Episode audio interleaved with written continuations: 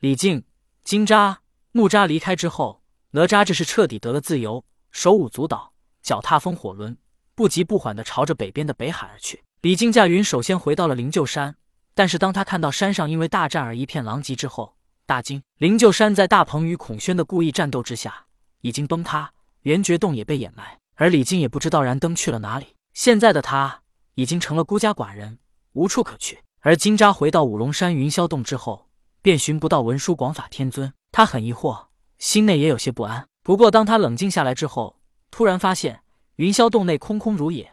法宝兵器全都没了不说，连一些比较值钱的金银珠宝也都没了。此时，金吒明白了，文殊广法天尊这是带着所有东西离开了，他把自己给抛弃了。金吒原来只是内心不安，可是现在他恼怒起来：“老师啊，老师，你居然如此待我！我只下山没多久，你就借着这个机会将我抛弃，你不仁，也不要怪我不义。”而之后，木吒也回到了九宫山白鹤洞，他回到洞里，看到的情况与金吒一样，都是空空如也。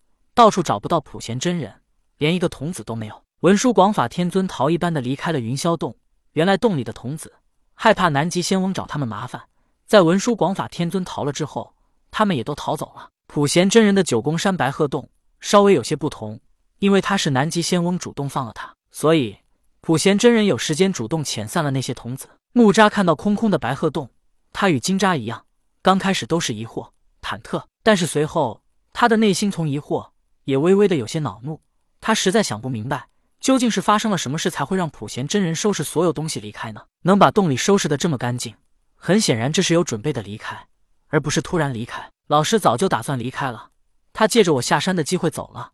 很显然，他不想让我知道，老师把洞里收拾的这么干净，绝对不是因为被人逼迫，否则他根本没时间。他甚至把童子都带走了，却独独留下我这个亲传弟子。老师啊，老师，你就如此待我吗？我连你身边的一个童子都不如吗？木吒不知道的是，普贤真人确实是被南极仙翁逼走了，因为阐教的一切与他都已经没有了关系。但是金吒、木吒两兄弟看到的情况，却是他们的师傅抛弃了他们，故意离开了。倒是李靖还好一些，因为孔宣与大鹏故意在战斗时将灵鹫山轰塌，还掩埋了圆觉洞，所以李靖没有怀疑是燃灯将他给抛弃了。否则，他和金吒、木吒一样，也会怀疑燃灯是不是将他抛弃了。而燃灯也确实想到了李靖，让大鹏留下来等李靖，告诉他自己去了西方。只是可惜，燃灯想不到大鹏表面恭敬，背地里却如此怨恨。李靖想了想，不如我先去找金吒，暂时在五龙山云霄洞待一段时间。而金吒看了看空空的云霄洞，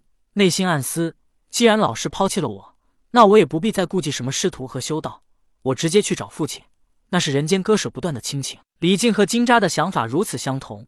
他们驾云都向着对方的修道之处赶去，结果毫无疑问，他们在半空中碰面了。二人都很疑惑，一番交流，金吒知道灵鹫山居然被轰塌，圆觉洞还被掩埋了。金吒也将五龙山云霄洞的情况说了一下。李靖忽然想到，老师是否故意将灵鹫山轰塌，造成了一种战斗的假象来迷惑我？其实他也是像文殊广法天尊抛弃金吒一样，将我给抛弃了吗？李靖思索了一下之后说道：“金吒，如今你我既然无处可去。”不如去找木吒，也顺便看看普贤真人那里是什么情况。于是，李靖、金吒父子一同驾云朝着九宫山白鹤洞而去。慈航道人自从心血来潮，感应到自己要收一个弟子之后，他便驾云离开了洛家洞。而慈航道人离开洛家洞之时，正是渡恶真人被灵宝大法师诓骗之时。说定风珠在慈航道人那里，渡恶真人见到慈航道人，没有见到定风珠，便又去找灵宝大法师。也正是如此。灵宝大法师最终入了西方教。灵宝大法师入了西方教，成为灵级的事情，慈航道人是知道的。但是他当时很疑惑：为了一个区区的定风珠，值得入了西方教吗？再说，就算是昧着良心昧下了渡恶真人的定风珠，那也没必要入了西方吧？以慈航道人的为人，他要定风珠就是要，他会直接跟渡恶真人说，渡恶真人不愿意给他也不还，反正就是不还了。灵宝大法师还是太爱面子了，不好意思直接要。还有怕渡恶真人拒绝，当然也或许是事情没搁到谁的身上，谁不着急？毕竟内定风珠是灵宝大法师的成道至宝，旁人感觉不到他想要得到的迫切心情。定风珠又不是慈航道人的成道之宝，他肯定是无所谓。慈航道人不明白，但他也不想管这些什么乌七八糟的破烂事。现在更重要的是他要收一弟子，但是慈航道人不论是在人间还是在空中，都没有感应到什么与自己有缘的仙。妖或者人，在人间晃荡了这么久，慈航道人还没感应到与自己有缘的弟子，他内心渐渐的浮躁起来，也逐渐的不耐烦，准备回山去。可是，当他欲驾云回山时，忽然他感应到身后一个道人驾云快速的朝着他飞来。与此同时，慈航道人突然觉得自己呼吸有些急促，他又感应到了那种心血来潮的感觉。这就是我要收的弟子吗？而那道人飞行速度很快，当他来到慈航道人面前时，恭敬的行礼道：“木吒拜见师叔。”“是了，是了，就是这种感觉。他确定是我要收的弟子，可他不是普贤师兄的弟子吗？我怎么会从他身上感应到心血来潮的感觉呢？”